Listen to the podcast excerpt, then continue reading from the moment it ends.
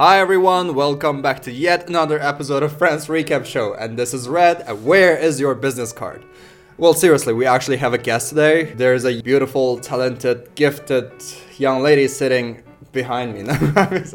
Please give us your self introduction and business card as well. Okay, everyone. Hi, I am Gülnigar from CFAU, and Yes, sound, sound like we know what a CFAU though. since no one knows about this school, it is China Foreign Affairs University. You can look it up online. So today we're gonna be talking about season one, episode ten of Friends, Obviously, are we are we doing Friends show? Or Yes. but we, we're gonna mostly talk about our lives. So Yeah. and this is gonna be a long episode. I think it's gonna be like twenty minutes. So mm-hmm. buckle up your seats, and we're gonna talk about our lives and Friends season one, episode ten, the New Year episode. There's so many things happen in this episode, and I don't know how to start this seriously. So the episode starts, and Ross brought a new guest to the crew, which is Marcel, a monkey. Marcel, yeah. A monkey. Do you like monkeys? so stupid. Have you ever had a pet before? Yeah, I had I had cats, Mm-hmm. and it died. Oh. Should I say this? yes, this is good. I mean, I didn't know our conversation will, you know, go to this round, but anyway, so. Okay, the f- my my first cat it died, and it uh, our house was on the twenty seventh floor, and it jumped from there. Even if it had you nine lives, maybe a little bit. right? I mean, I would have. But I, th- I think my problem is I have way too many friends and I see them as my pets. So every time I go back home and I would say, Lily, Lily, Lily, come on, like, grab the ball. Get your ball, Lily.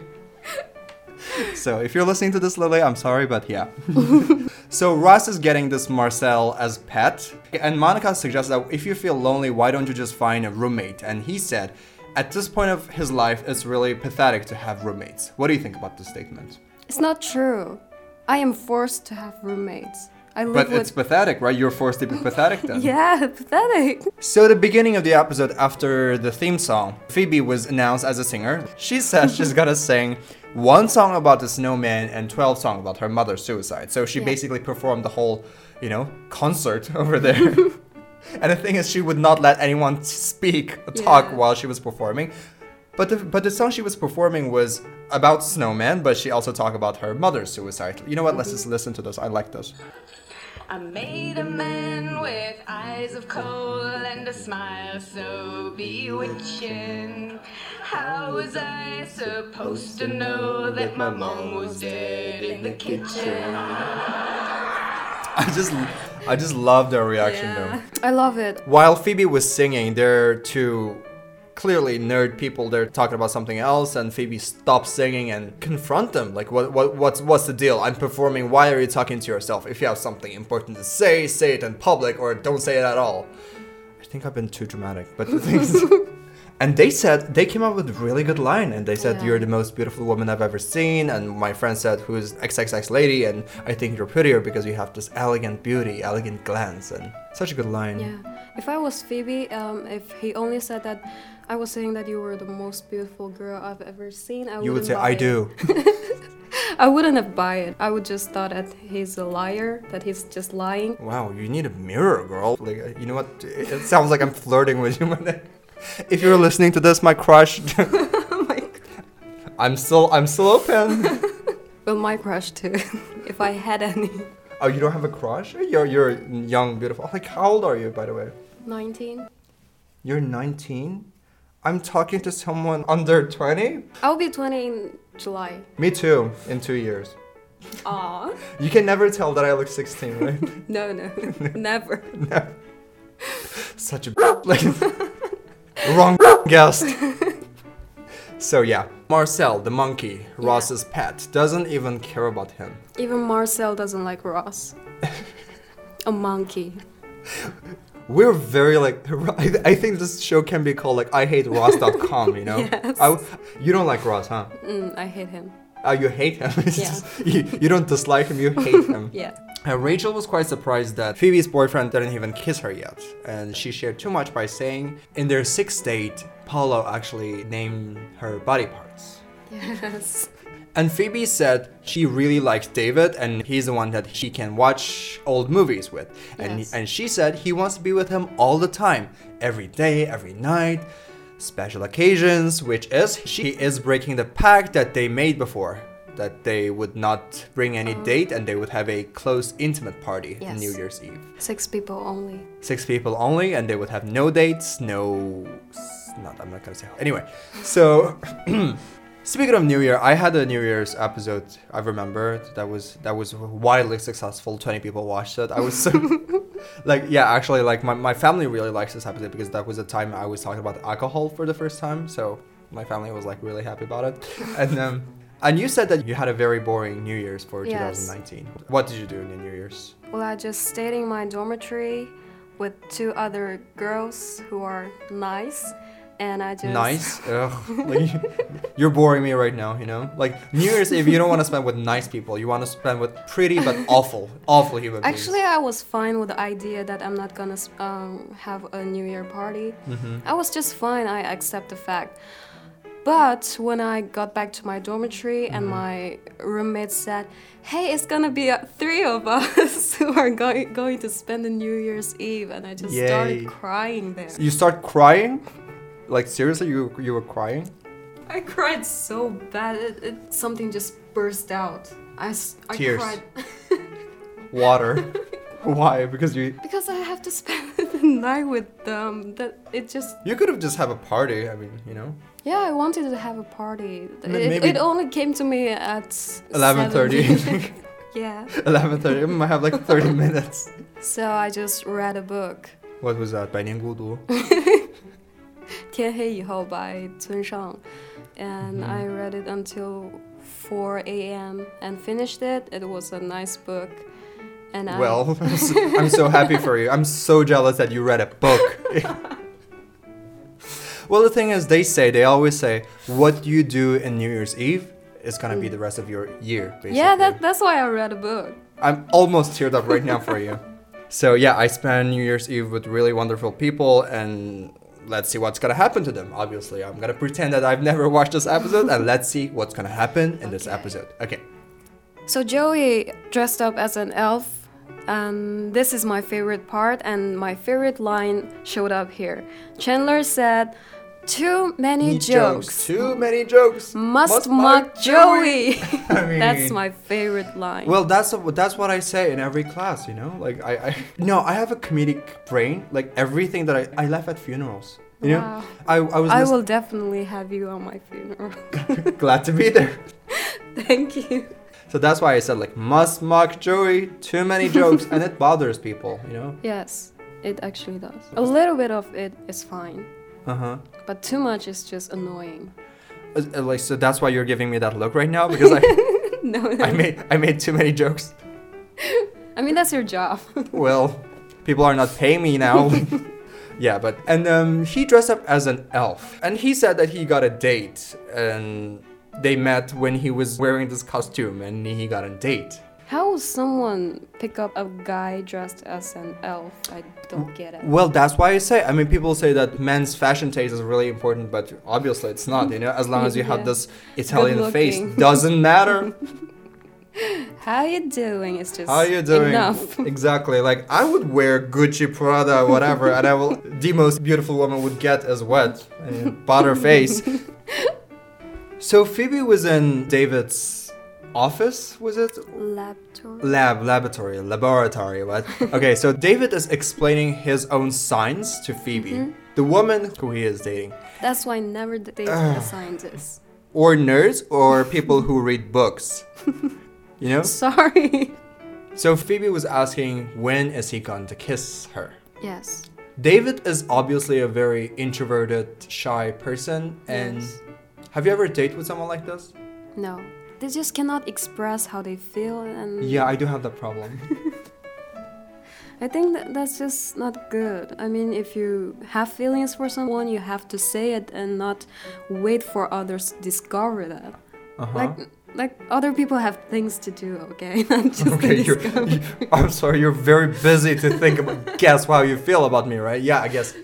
I guess you're right. I mean, but some people are just really shy and, and, you know they don't know how to express themselves. And would you wait for like would you act like Phoebe and directly confront him like you have to do this, you have to. If I really like him, Uh huh. But like you, really, really like him, but if I just like him, I won't. Mm-hmm. So I guess that's why you're single. So Thank you. well, what do you know? You're 19.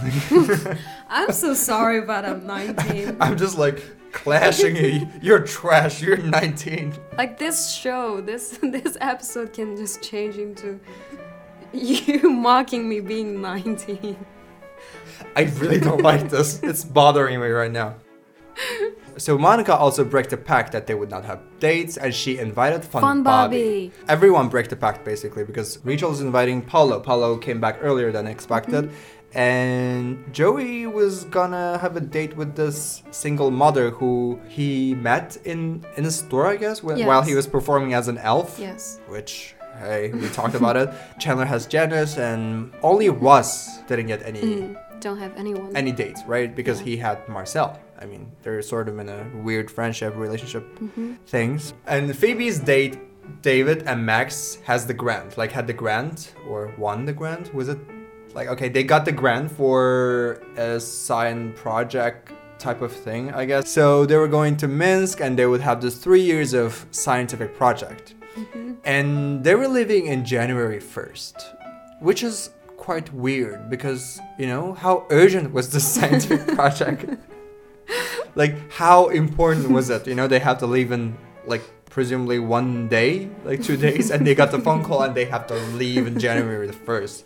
So Phoebe asked him to, like, Phoebe didn't ask him to stay, but when David was asking if she if he should go, Phoebe first said that he should not because he wants to stay with him because you know she finally found him and they should be you know Together. together the rest of their lives i guess and then which is a really hard thing to do to to to ask for your date you know? They only met for like what five days i guess was it?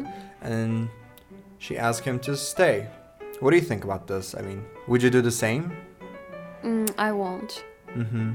Because uh, if he has a career, I shouldn't be the obstruction of that. mm-hmm. I think I would just let him chase what he wanted and for a long time, Uh-huh. and I wouldn't stop that. I mean, there's a foreshadowing that this David person is really, really into what he does, and he was basically explaining what he does to Phoebe when they were having their first date, right? I do understand why she she asked him to stay over there, but like she later changed her idea and mm-hmm. she let him go, basically. So now is the party scene, and Janice is having so much fun with Chandler.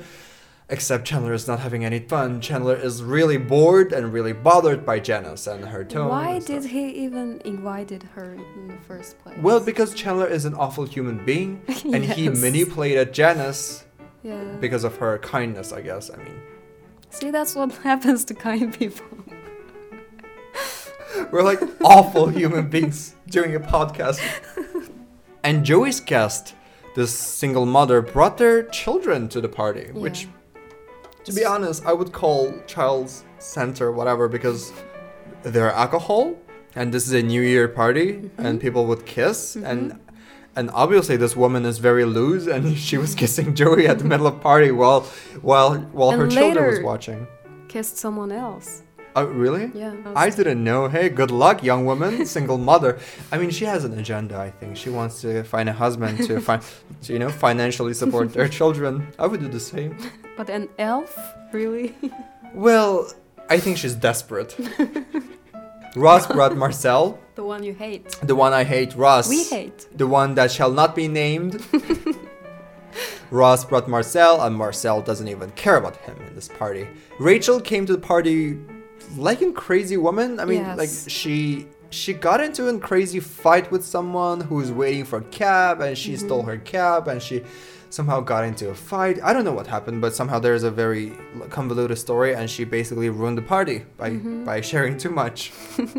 But she's not the only one who ruined the party. And Fun Bobby was also there, right? Yes. Fun Bobby's who died? Like grandfather? Grandfather. grandfather died and he the was party died too. partied also the party he murdered the party basically but you know what the thing is when rachel was this messy she still looks pretty and yeah.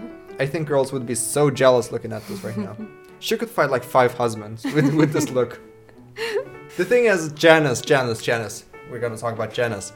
Janice was being manipulated again, and Chandler said that when I invited you, I just wanted to have a little bit of good time and I wanted to have a company. That's why you're here. I don't really love you. I don't like you. Now get the F out.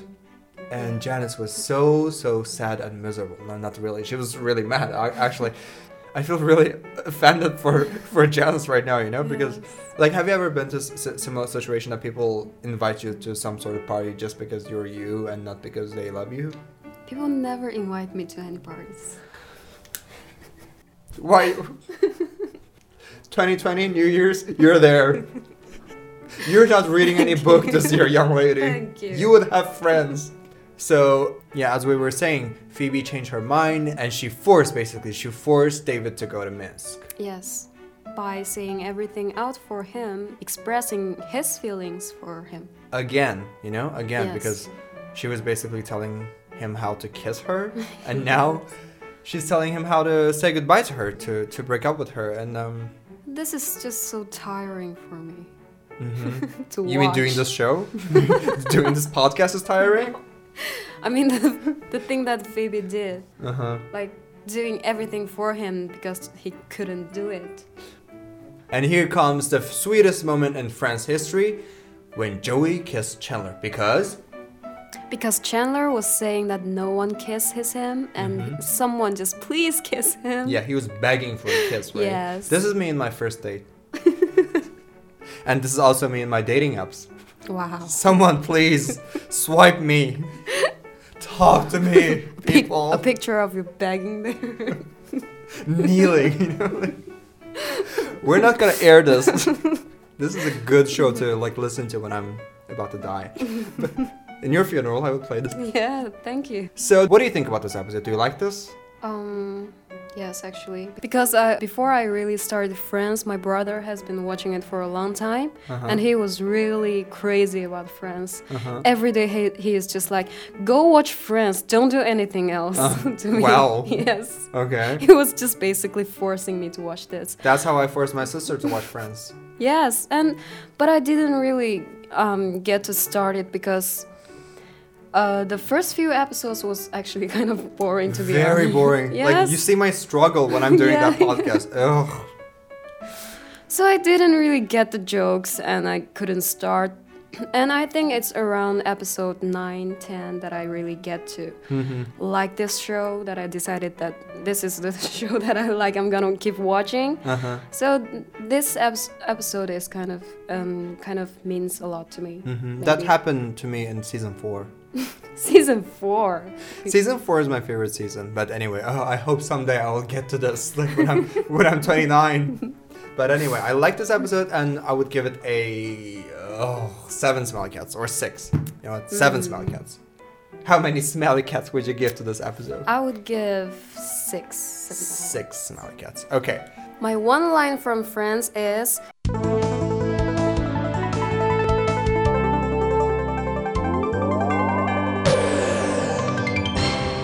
Too many jokes must mock Joey. Great, great. This is a great line. Mhm, Yes. mhm, That's basically how I feel every day. and my one line from Friends this episode is from Phoebe Buffay.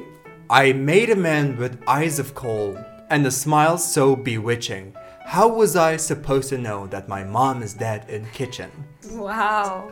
It's poetic, you know, it's Yes. poetry as what it is. Really? Thank you, Phoebe Buffay. Buffay. Thank you, Phoebe Buffay, for bringing such joy, pleasure, and sometimes sadness in my life. I love that. So this has been yet another episode of Friends Recap Show, and I'm so grateful that we have a guest over here, and I hope you can join me some other times when we Of were talking about something really interesting, you know? Yes, not dark. Not dark, not twisted, not nasty. yes. I mean, guys, I have to tell you, we had such a great time. We were laughing the whole show. So I would tag her Weibo account. So if you want to follow her, go follow her. She is really nice and gorgeous, and you will have great time if you have a date with her. And her only request is you have to pay for dinner. So, what? I didn't say that. My Well, only request is you are at young lady, you have to learn. I can pay, actually. See, she's miserable. Just really looking Desperate. desperate for this lose. Very lose. And my only request is you're three years at least Uh-huh. older than me. Three years older than you. I'm done with 19 years old boys. With that being said, I think it's time for us to close the show. Bye. Thanks for listening. If you're listening to this, thank you, one of the 20 people, and I love you. And see- No, I am one of the 20 people, so it's only 19. 19. Lucky me, I had the wrong guess. okay, so see you next week or Tuesday. I'm gonna be posting Tuesday solo show, so please stay tuned and goodbye. Bye. Bye. Ugh. Don't you just love it?